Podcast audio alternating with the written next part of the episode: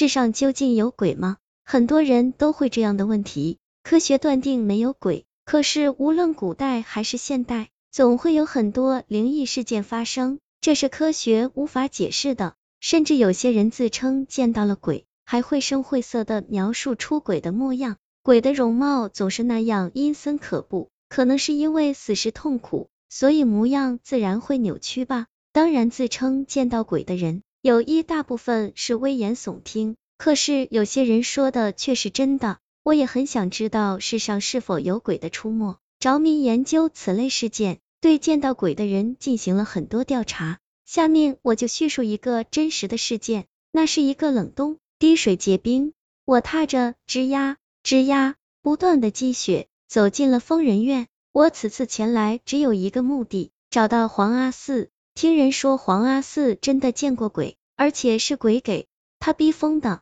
我出于强烈的好奇，想弄清事情的原委，行了很远的山路才赶到了这里。院里听说我是记者，很热情。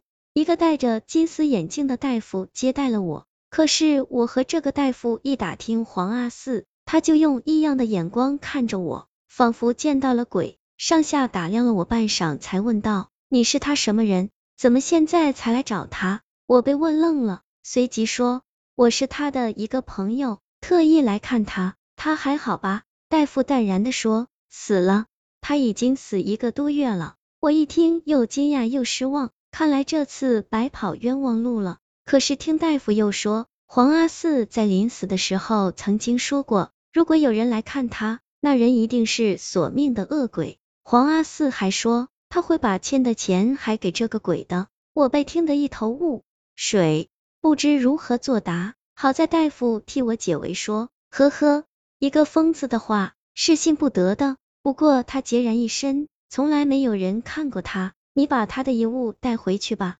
我诺诺的应了一声。黄阿四一生孤苦一人，想来也没有什么稀奇的东西。正在琢磨，突然眼前的东西把我吓了一跳。一个黑色纸包，骨灰盒大小，边角已经破损，露出一叠发黄的纸钱，阴气森森。我不由得打了一个冷战。大夫一看，淡淡的一笑：“如果你不要，我们就把这东西销毁了。”也许是出于好奇，或者是不甘心，我立刻就说我要东西，我带走。我拎着这东西，就像拎着一个炸弹，再也不敢多看一眼，匆匆的告别而去。我临走的时候，大夫一再嘱咐，如果你要写什么报道，千万要把我院的严谨作风和对病人的负责任态度加进去。现在的我心思都在这个包裹上，只是含糊的答应着。这是一个深夜。我之所以选择此刻打开这个神秘的包裹，是不想让人知道这件事。我炸着胆子，不知什么原因手颤抖起来，心砰砰狂跳的厉害。包裹困得很紧，拆了半天也没打开，心中一急，用力一撕，啪，包裹砰然而开，纸钱立刻满屋子飞扬。我心中一紧，感到前所未有的恐惧起来。细一看。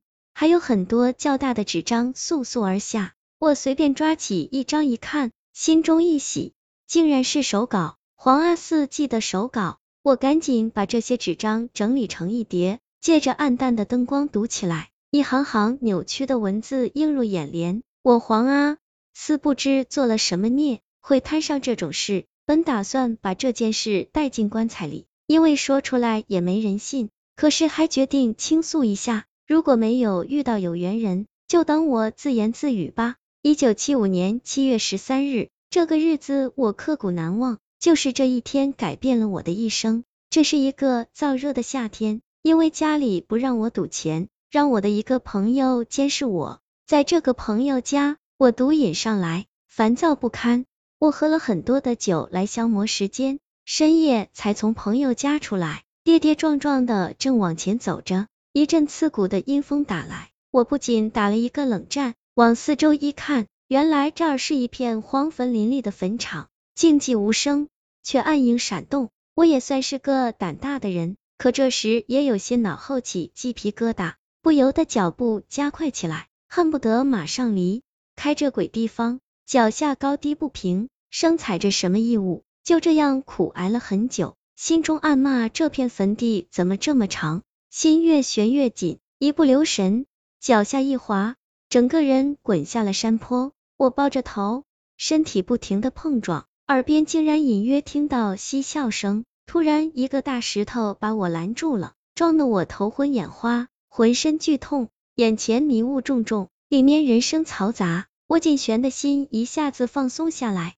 赶紧向人群走去，寻找安全感。我往人群里一钻，立刻来了精神。他们竟然在赌钱，今天我太走晕了。二话不说，我掏出钱来，高喊：“算我一个，算我一个！”我一看是推牌九，这是我最拿手的。再看这帮人都是抽牌篓子，脑子就一根筋。我不一会儿就赢了很多钱。这帮人咬牙切齿，却奈何不了我，只是不停的加注。我才不怕他们呢。今天我是大小通吃，让他们输到姥姥家去，我连看他们一眼的时间也没有。这时，在我眼里只有牌九和钱。这帮人果然输红了眼。有个人声音沙哑，说话像杀猪声，很是高大，没好气的向他身边的小个子吼道：“你小子敢偷看我牌，我吃了你！”小个子吓得浑身哆嗦，连连摆手：“没，没有。”我发誓，我真的没有看你的牌。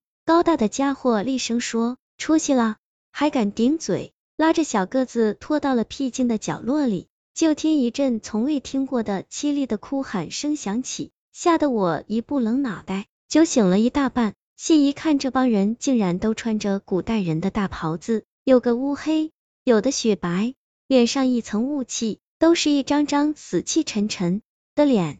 没有一个人关心吃人的事。再看那个大个子，余怒未消的回来了，嘴里竟然呲着两颗獠牙，嘴中不时泛起一阵白烟。我的毒瘾一下子云消雾散，我带着哭腔喊道：“不早了，我得回去了。”说着撒开腿夺路就跑。这帮人哪肯放过我，边追边怒喊着：“赢了钱就跑，我碎了你！”我哪还敢停留，恨不得长出双翅膀来飞离此地。忙不择路的狂奔，可是跑了很久，却发现总会跑到原地。这难道就是人们说的鬼打墙？我的挣扎显得越来越脆弱，几乎绝望起来。我正往前亡命的跑，突然看到前面树上吊着两个人，身子随风飘摇，脖子上的绳子已经勒出了血，两张惨白的脸，表情痛苦之极。他们看到我跑过来，两只白眼珠竟然闪动起来。两声尖笑，从树上跳下来，咱们不荡秋千了，和他玩玩吧。说着向我扑来，我极力挣扎着，试图摆脱，可是四只尖利的爪子刺进我的肉里，染红了衣衫，一股剧痛让我几乎昏厥过去。偏偏这时，那些穿着黑袍和白袍的索命鬼奔过来，纷纷喊道：“给我们留块肉，不然连你们一起吃。”这两个吊死鬼显然是怕了。推开我，刹那间就化作两股烟雾消失了。我踉跄着身子向前跑了几步，就眼前一黑，栽倒在地。